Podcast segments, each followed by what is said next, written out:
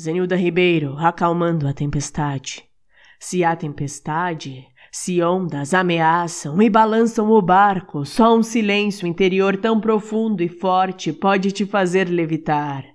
Ou até que adormeças, ou faças adormecer os ruídos que amedrontam e sem desesperar, sem destemperar, subir a proa e ordenar: silêncio, cala-te mas só pode ordenar e pedir silêncio quem é capaz de ouvi-lo, de cultivá-lo e praticá-lo.